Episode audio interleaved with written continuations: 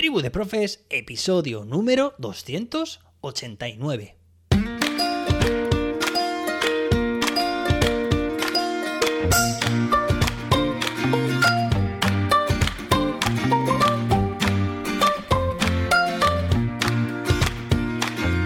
Hoy es jueves, día 23 de febrero, 23F de 2023. 23, 23. Hoy se celebra el Día del Compromiso Internacional del Control de Mercurio. Es que le acabo de preguntar, ya sabes que sueño con ChatGPT, pues le acabo de preguntar sobre el mercurio. Además, fijaos porque le he dicho curiosidades del mercurio. No curiosidades de Mercurio, ese pequeño cambio. Lo, lo hubiera entendido perfectamente ¿eh? sobre el planeta.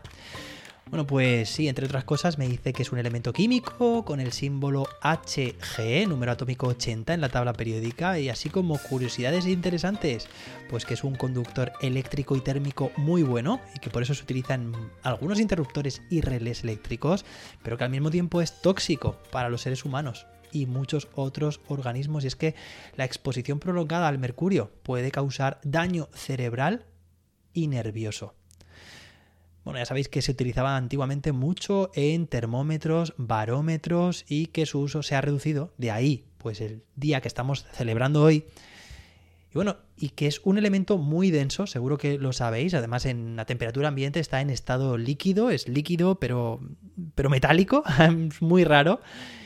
Y, y bueno, que su densidad es tal que si, imagínate, yo tengo aquí delante ahora mismo una botella de un litro. Claro, un litro de agua, pues pesa un kilo, ¿no? O alrededor de un kilo, ¿no? En función de las impurezas y demás. Pero si la llenáramos esa botella de un litro de mercurio, estaríamos hablando que pesaría 13,5 kilos. 13,5 veces más.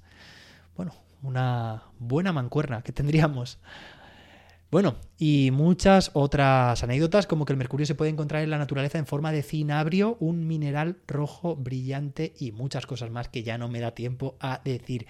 Estoy muy contento por el lanzamiento del curso de ChatGPT para educación.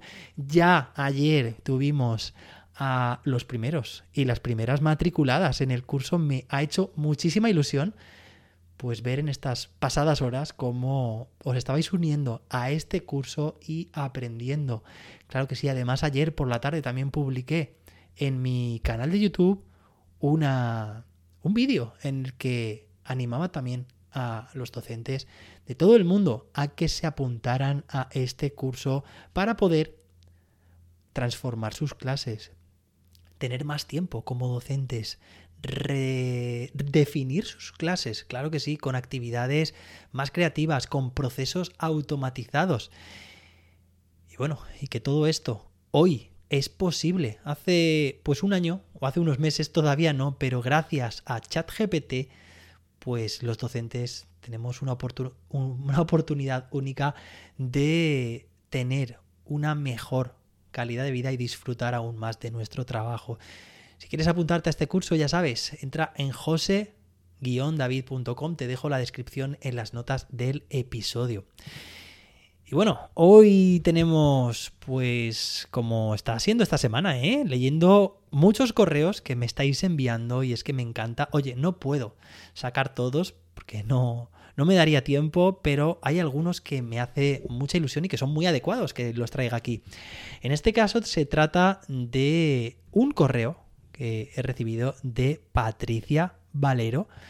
Dice, hola José David, me llamo Patricia y te saludo desde Madrid, donde trabajo actualmente como profe de infantil, aunque soy alicantina like you, como yo. Pues sí, sí. Bueno, sigo, dice, en primer lugar quería contarte que te conocí por tu canal de YouTube, el cual me ayudó mucho a dar algunas formaciones en mi centro sobre aspectos relacionados con Google y algunas otras apps. Mil gracias por tu contenido. Bueno, pues ya lo sabes, muchísimas gracias a, ti también. Me alegra mucho saber que ese contenido eh, ha sido útil y como siempre digo, que compartir es un placer y lo llevamos en la sangre los docentes, ¿no? Bueno, sigo que que me voy por las ramas. Dice, el caso es que una cosa llevó a la otra y acabé en tus podcasts. He perdido la cuenta de los que he escuchado ya, pero me tienen enganchadísima. Aunque ahora estás de lleno con ChatGPT y yo más viciada que nada, dice, quería proponerte un tema para el futuro. Verás, llevo 10 años siendo profe, mm, primero en primaria y desde hace 6 años en infantil. Durante mi experiencia he visto que además de las diferencias evidentes de las dos etapas, actualmente conviven formas de entender la educación contrarias entre sí. Me explico, conviven a la vez metodologías que buscan introducir la tecnología en las aulas y al mismo tiempo, y especialmente en infantil, se busca huir de la tecnología y acercarnos a metodologías más manipulativas, vivenciales, etc. No me malinterpretes, creo que ambas opciones tienen aspectos buenos, pero tengo la sensación de que a veces decidimos un bando y nos cuesta horrores pararnos a investigar y escuchar. ¿Qué opinas de que la elección de un tipo u otro de metodología dependa de la opinión del claustro de profesores.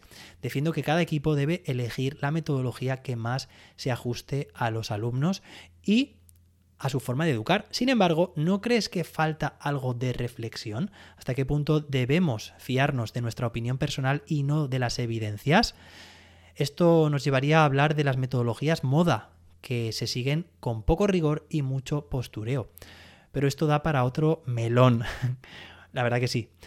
¿Piensas que a los maestros nos falta capacidad crítica y mejor búsqueda de evidencias? Yo desde luego tengo muchas dudas con este tema y creo que estamos tremendamente condicionados por las redes sociales, editoriales y demás. Tengo la sensación de que la educación últimamente se está convirtiendo en eslóganes que seguir sin mucho fundamento y esto me da miedito. Espero haber sabido explicarme lo mejor posible ya que es un tema complejo. Mil gracias por tus aportaciones. Un fuerte abrazo, Patri.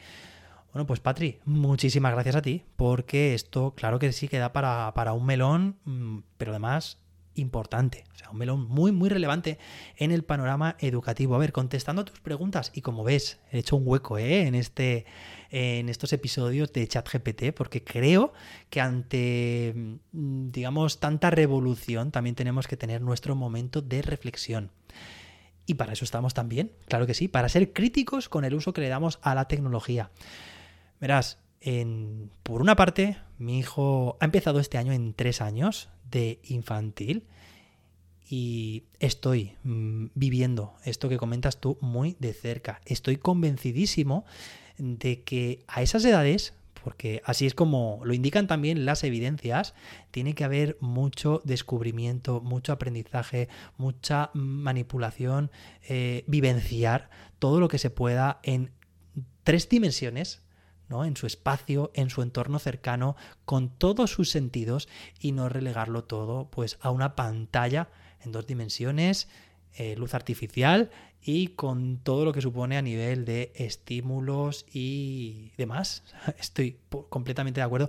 Y esto es precisamente también, pues como lo están haciendo en mi cole, en infantil, ¿no? En, por eso decía yo lo de, lo de mi hijo, ¿no? Porque pues se sigue trabajando. O sea, somos un colegio con mucha tecnología, pero eso no quita que eh, en ciertas edades, en ciertos momentos y en general, yo por ejemplo doy clases de matemáticas en, bueno, este año en sexto de primaria, oye, y el iPad, que es la herramienta que tienen los alumnos, no penséis que se está utilizando a toda hora, ni muchísimo menos. Hay muchas clases en que no los utilizo para nada. Hay muchos tipos de estrategias, pues como tú dices, de mm, aprendizaje cooperativo, por ejemplo, en estas edades es fantástico para desarrollar pues todas esas habilidades también comunicativas eh, que necesitan nuestros estudiantes y como tú dices, pues, pues tocar, manipular, recortar, eh, movimientos con el cuerpo, levantarse, da igual la asignatura y el nivel educativo que sea pero especialmente, como muy bien comentas, pues en infantil, que están iniciándose en el desarrollo cognitivo, eh, psicomotor, pues evidentemente ahí radica mucho la importancia de escoger una buena metodología. Creo, como tú dices, que están contrapuestas, en cierta medida, ¿vale? Pero creo que, como siempre digo, en el medio justo está la virtud. Ayer le preguntaba a mi hijo, oye Leo, ¿habéis utilizado el iPad en clase? Y me dijo que sí. Oye, pues claro que sí. Es, y tienen carritos. Es otra herramienta, una herramienta más que tienen, porque la verdad que, pues, cuando se le da un buen uso, pues tienen herramientas, aplicaciones muy interesantes para practicar la memoria o para la, pues, coordinación, em, la lateralidad, tiene herramientas muy buenas. Y todo lo que tiene que ver con los sonidos, por ejemplo, también, los colores, ¿vale? Pues un abanico muy amplio. Pero sí que es cierto que no nos podemos basar en esa, eh, digamos, en decisiones, como tú dices, personales. Y es que, de hecho, fíjate porque lo sabes, lo sé, que tengo un podcast con dos docentes que forman parte del equipo directivo de sus respectivos centros. Ellos son David Santos, director de su colegio de infantil y primaria, y Jordi Rodríguez, jefe de estudios de su colegio de infantil, primaria y secundaria. Y yo actualmente no estoy en el equipo directivo, pero también lo estuve en el pasado. Y me encanta que tengamos este espacio, porque fíjate que es Libros de Educación, ese podcast, en el que nos estamos documentando, formando constantemente, porque evidentemente consideramos que el juicio de un docente, de dos docentes o un equipo de docentes, pues sí, por, por mucha por mucho empeño que pongamos en hacerlo bien y en adaptar las metodologías y estas decisiones educativas a la realidad que tenemos en los centros, a la misión y visión que queremos ofrecer, pues evidentemente si no está respaldado de una justificación pedagógica, no estamos yendo en la dirección adecuada.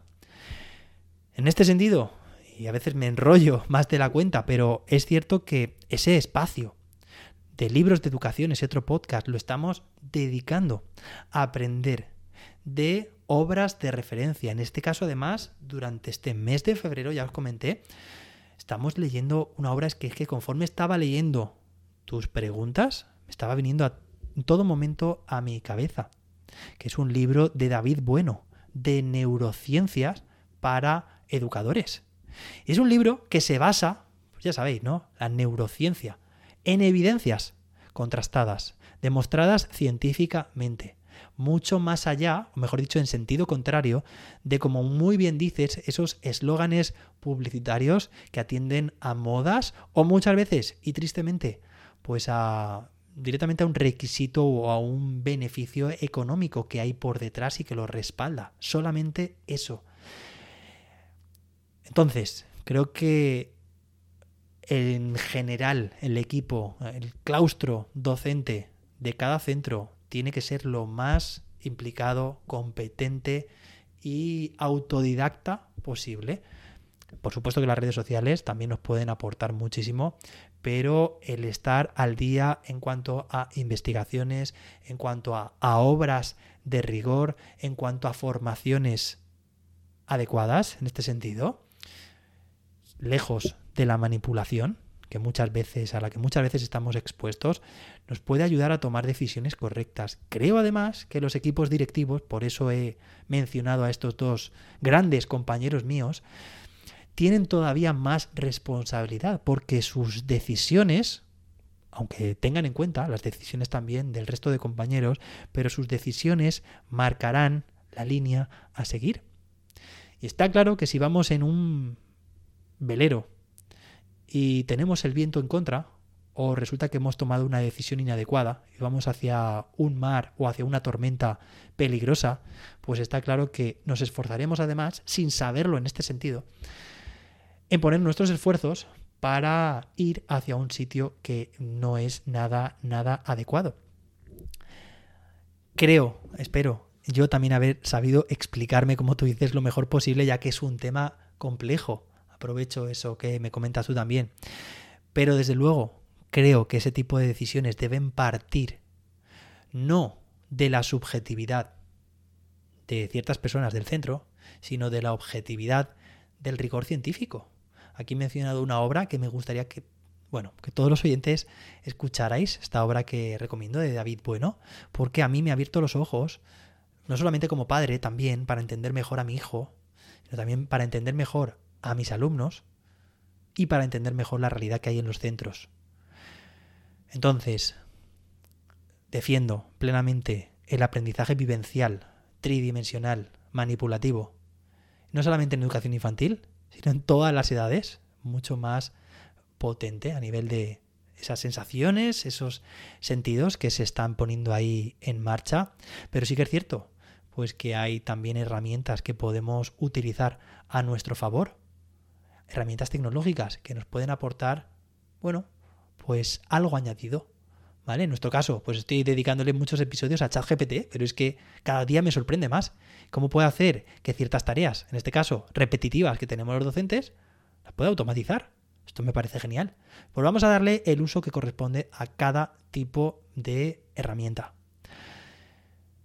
Yo creo que tenemos una visión muy parecida. Patri, espero haberte respondido, pues si no me comentas e intentaré ser más específico. Espero que os haya gustado esta parada que hemos hecho en el camino, esta reflexión educativa tan relevante que creo que debemos estar cuestionándonos en todo momento para saber si vamos en el lado correcto, en el sentido correcto.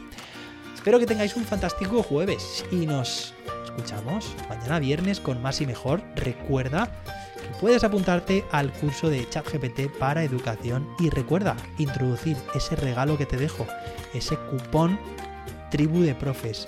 Un bonito regalo, un bonito descuento. Nos escuchamos mañana, viernes, ya no sé ni lo que digo, que este episodio se ha hecho más largo de la cuenta, con más y mejor. Hasta entonces, que la innovación te acompañe.